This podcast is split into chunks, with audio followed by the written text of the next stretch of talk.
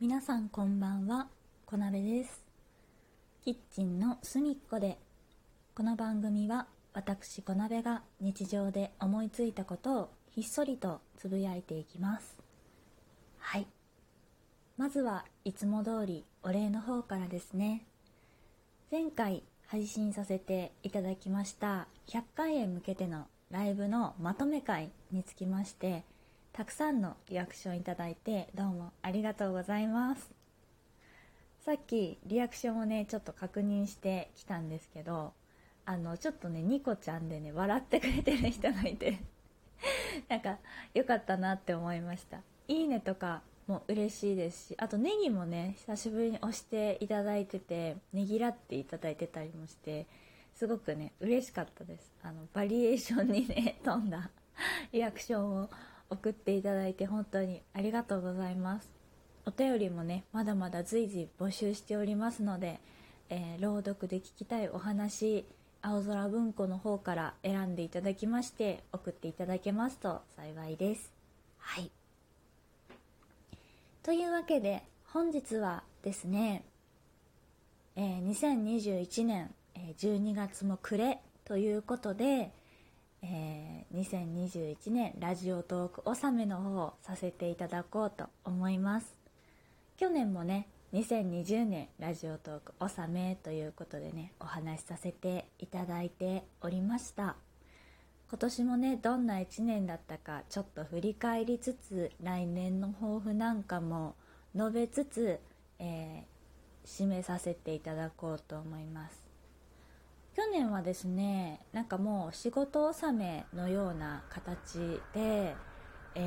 ーなんかどういう風に収録をしているかみたいなお話をねその時にさせていただいていたと聞き直して、えー思い出しました。で今年はね一応、まあ、1年間ぐらい続けてやることができたのであの振り返りなんかもしていきたいと思います。はい。まずですね、まあ、ちょこっと全部はね聞けなかったんですけどかいつまんで聞き直して見ていて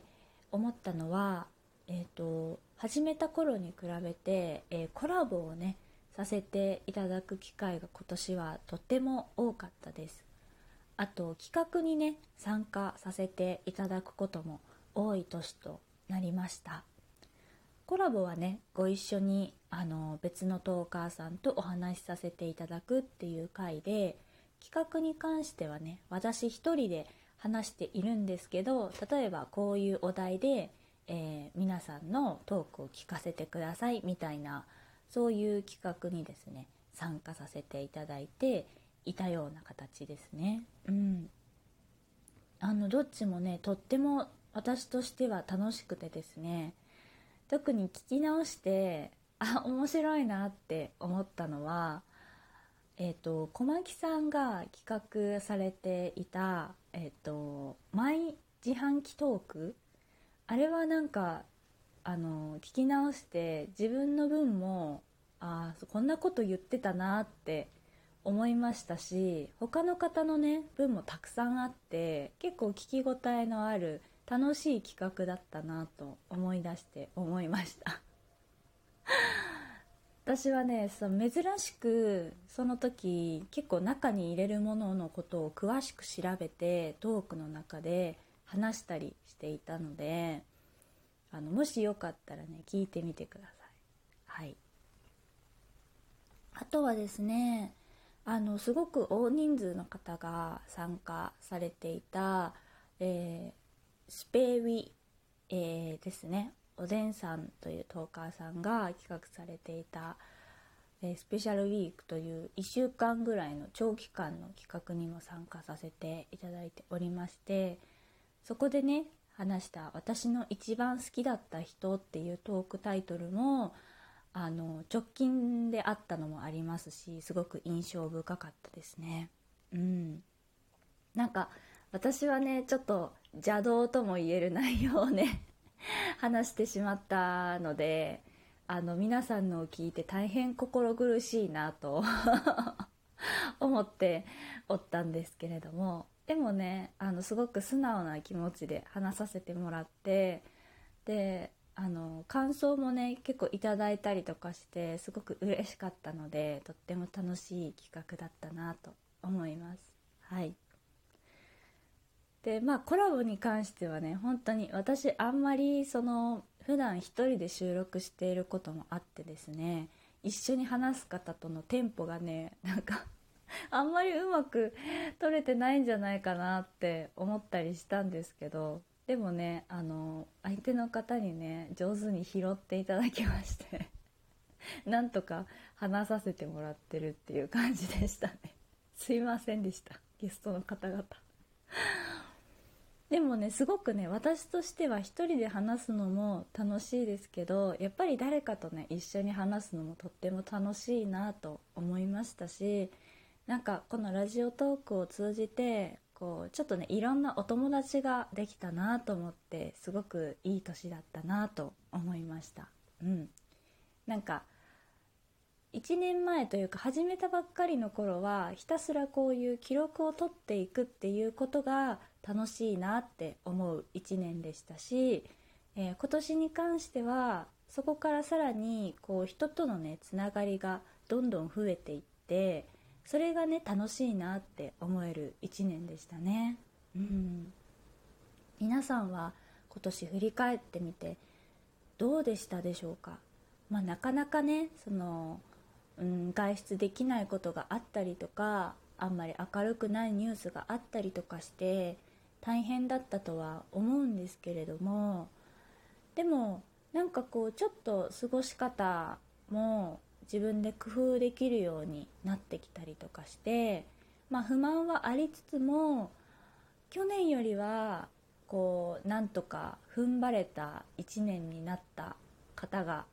まあいたんじゃないかなっていうのはね思いましたね。うん、来年はねもうちょっとねこう開放的な1年になったらいいなーなんて思いますけどね。どうなんでしょうね。こればっかりはあんまりわかんないですね。でもねなんとかそんな1年も終わりましてね。また年が明けたら新しい1年が始まりますからね。気持ちを切り替えてまた新年を迎えられたらいいなぁなんて思っております。はい。そうね。あとは何かしらね。あの現実世界の私の話をするとあのいろいろこうトークを振り返って聞いてみて思ったことでもあるんですけど、まあ、年齢のせいか1年間を通してそんなに私体調がいい日がないんだなっていうのをしみじみと感じまして。そのなんか風邪をひいていたとかだけではなくこうなんかちょっと仕事が忙しくなってしまったりとか季節の変わり目になったりとかするとあのちょこちょこお休みねトークお休みしてたりとかして体調崩してたので来年はねなんかもうちょっと健康でいられるように意識しようかなと思いました。もうねずっと眠らせてしまっているリングフィットをね年明けにはねちょっともう一回解禁いたしましてであの頑張ってね運動をしようかなと思いますリングフィット自体はねあの私するの好きなんですけどするためにちょっと机をずらしたりとかあのソファーをどかしたりとかっていう作業が面倒くさくって結局ねやらなくなっちゃったりとかするのでなんかこう工夫しようと思います。そんな感じですかね。もう私も来年あのみそじに入ってしまいますので体調管理には十分気をつけてね挑みたいと思っています。皆さんもね年の瀬結構急に寒くなったりしてますからね。あのあったかくして楽しい年末を年始をお過ごしくださいね、うん、風邪とかひくとね今大変なのでね体弱らせないように美味しいものをいっぱい食べてあったかくして、えー、健やかにお過ごしくださいませ。私も年末は美味しいものいっぱい食べてあったかくして過ごそうと思います。太るね。そういうことしてると太るよね。でもまあねあの私には心強いリングフィットがあるからな。どうでしょう。まあでもねその長期のお休みとかっていうのはリフレッシュを兼ねてますからね。あの休みがしっかり取れる方はやっぱりしっかり英気を養っていただきましてでなかなかねちょっとお仕事柄お休みが取りにくいですっていう方はねあの無理せずに頑張っていただければと思います。で休める時にねその連続でなくても休める時にはしっかりね休んでいただいてこう本当にあの大変な時期ですから無理をしないようにあの頑張っていただければと思います。はい。そんな感じで1年の振り返りをお話しさせていただきました。皆さんもね、えー、1年もうすぐ終わりますけど振り返っていただきまして、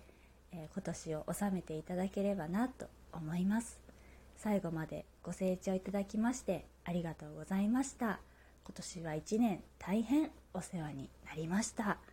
来年もまた1年どうぞよろしくお願いいたします。はい。というわけで2021年ラジオトーク納めでございました、えー、また来年皆さん元気にお会いいたしましょう。またね